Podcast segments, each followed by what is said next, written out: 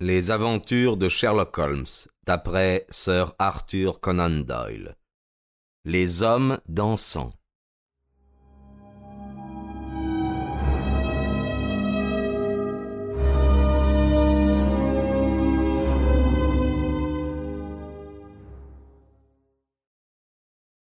L'ajout d'un P et d'un D complétait un message qui me disait que le vaurien passait de la persuasion aux menaces et ma connaissance des voyous de Chicago me permettait de savoir qu'il pouvait très rapidement les mettre à exécution. Je suis immédiatement venu à Norfolk en compagnie de mon ami et collègue, le docteur Watson, mais malheureusement seulement à temps pour découvrir que le pire était déjà survenu. Quel privilège d'être votre associé dans la résolution d'une affaire, déclara chaleureusement l'inspecteur. Vous m'excuserez pourtant de vous parler franchement. Vous n'avez de compte à rendre à personne d'autre que vous, mais je dois répondre à mes supérieurs. Si cet Ab Slané logé chez Elrige est en effet l'assassin, et s'il s'est échappé pendant que je vous écoutais, je risque d'avoir de sérieux ennuis. Vous n'avez aucune raison de vous inquiéter. Il n'essaiera pas de fuir. Comment le savez-vous? Filer serait un aveu de sa culpabilité. Alors nous allons le cueillir. Je l'attends ici d'une seconde à l'autre. Mais ah, pourquoi viendrait-il? Parce que je lui ai écrit pour le lui demander. Mais c'est invraisemblable, monsieur Holmes. Il viendrait parce que vous le lui avez demandé. Enfin, pour quelle raison? Une telle requête exciterait plutôt ses soupçons et le pousserait à fuir, vous ne croyez pas? Je crois avoir su comment tourner ma lettre, répondit Sherlock Holmes. En fait, si je ne me trompe pas trop, voici notre gentleman en personne qui remonte l'allée.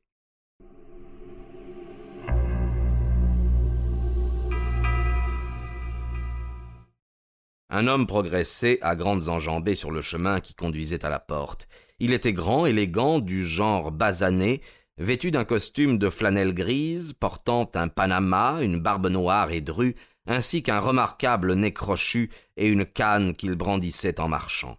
Il franchit le chemin d'une démarche assurée, comme si l'endroit lui appartenait, et nous entendîmes son coup de sonnette vigoureux et ferme. Je crois, messieurs, fit Holmes tranquillement, que nous ferions mieux de prendre nos positions derrière la porte? Nous ne devons négliger aucune précaution avec un homme de cette espèce. Vous allez avoir besoin de vos menottes, inspecteur. Je me charge de la conversation. Nous attendîmes une minute en silence, une de ces minutes qu'on n'oublie jamais. Puis la porte s'ouvrit et l'homme pénétra dans la pièce. En une seconde, Holmes lui appliquait une arme sur la tempe et Martin lui glissait les menottes au poignet. Tout fut exécuté avec une telle rapidité et une telle adresse que l'homme se trouva vaincu avant de comprendre qu'il était attaqué. Une paire d'yeux noirs flamboyants et furieux nous dévisagea à tour de rôle, puis il éclata d'un rire cinglant. eh bien, messieurs, vous avez l'avantage cette fois. On dirait bien que j'ai fait une mauvaise rencontre, mais je suis venu ici en réponse à une lettre de Madame Hilton Cubitt. Ne me dites pas qu'elle a quelque chose à voir avec ça. Ne me dites pas qu'elle a participé à la mise en place de ce traquenard. Madame Hilton Cubitt a été sérieusement blessée. Elle est à l'article de la mort. L'homme laissa échapper un cri rauque de souffrance qui résonna dans la maison. Vous dites n'importe quoi s'exclama-t-il violemment. C'est lui qui a été touché par elle. Qui aurait voulu faire du mal à la petite Elsie? Je l'ai peut-être terrorisée, Dieu me pardonne, mais jamais je n'aurais touché un cheveu de sa si jolie tête. Retirez ce que vous venez de dire. Dites-moi qu'elle n'est pas blessée. Elle a été trouvée grièvement blessée à côté de la dépouille de son mari. Il s'écroula sur le canapé avec un profond gémissement et se mit la tête entre ses mains menottées.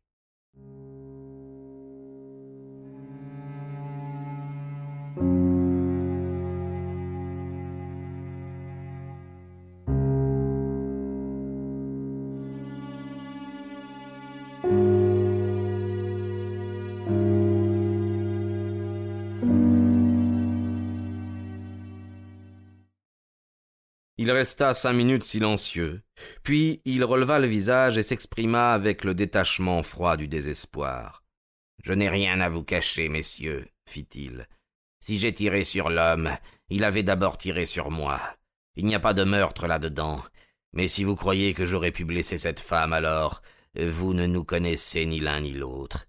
Je vous le dis, jamais un homme sur cette terre n'aima une femme plus que je ne l'ai aimée. J'avais des droits sur elle. Elle m'avait été promise des années auparavant. De quel droit cet Anglais s'est-il mis entre nous?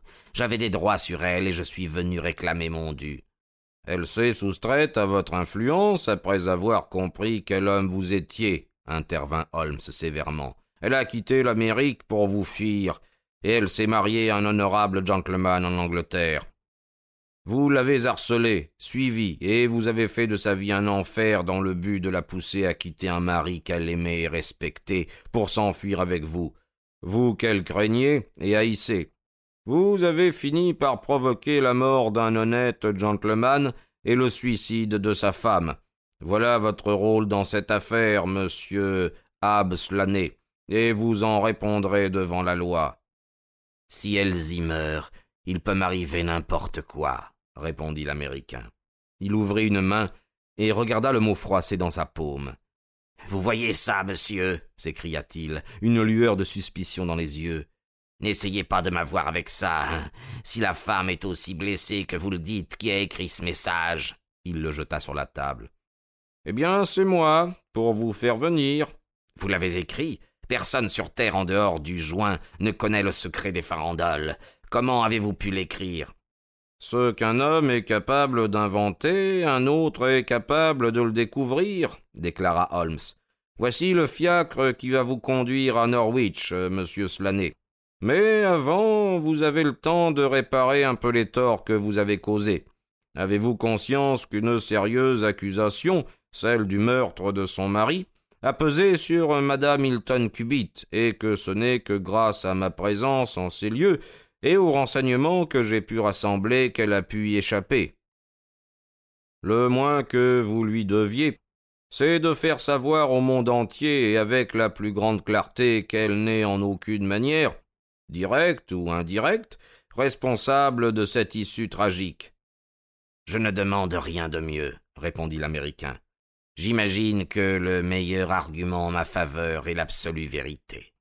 Il est de mon devoir de vous informer que tout ce que vous direz pourra être retenu contre vous, intervint l'inspecteur avec le magnifique fair-play de la loi britannique. Slaney haussa les épaules. Je prends le risque, rétorqua-t-il. D'abord, il faut que vous sachiez, messieurs, que je connais cette jeune femme depuis son enfance. Nous étions un gang de sept à Chicago, et le père d'Elsie était le chef de notre association, le Joint. C'était un homme intelligent, le vieux Patrick.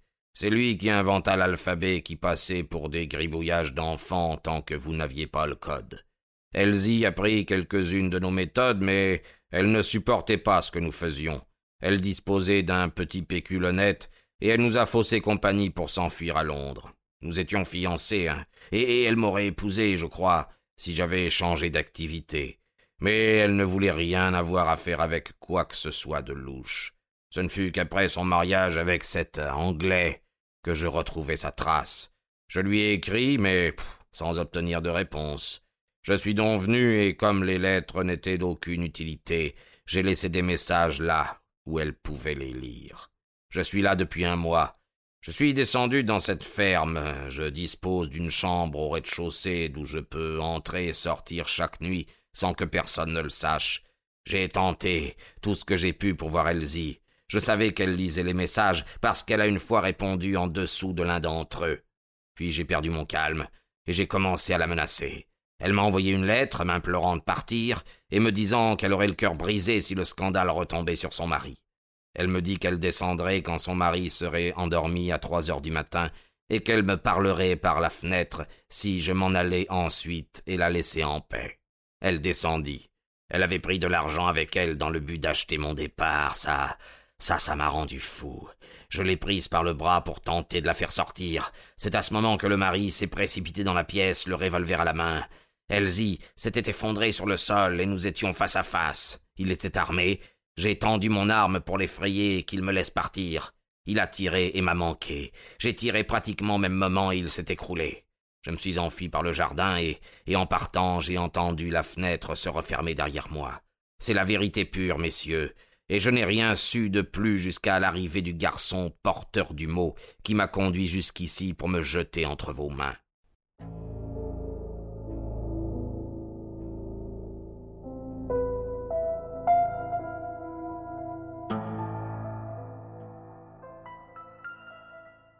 Un fiacre était arrivé pendant le récit de l'Américain.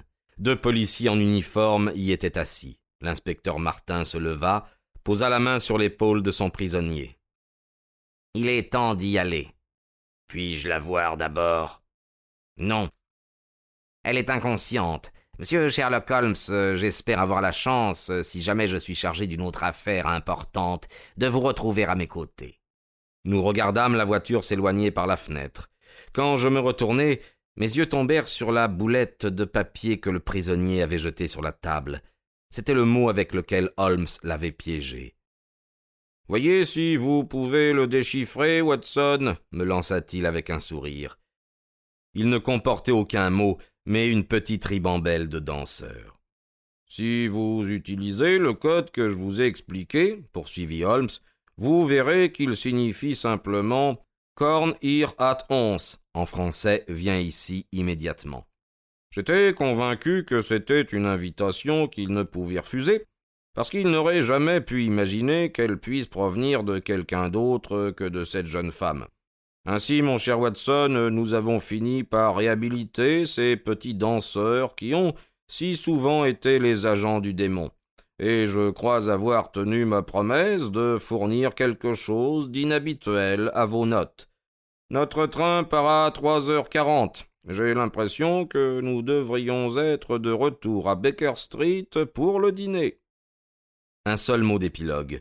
L'Américain, Ab Slaney, fut condamné à mort aux assises de Norwich, mais sa peine fut commuée en travaux forcés à perpétuité en raison de circonstances atténuantes et de la certitude que Hilton Cubitt avait tiré le premier.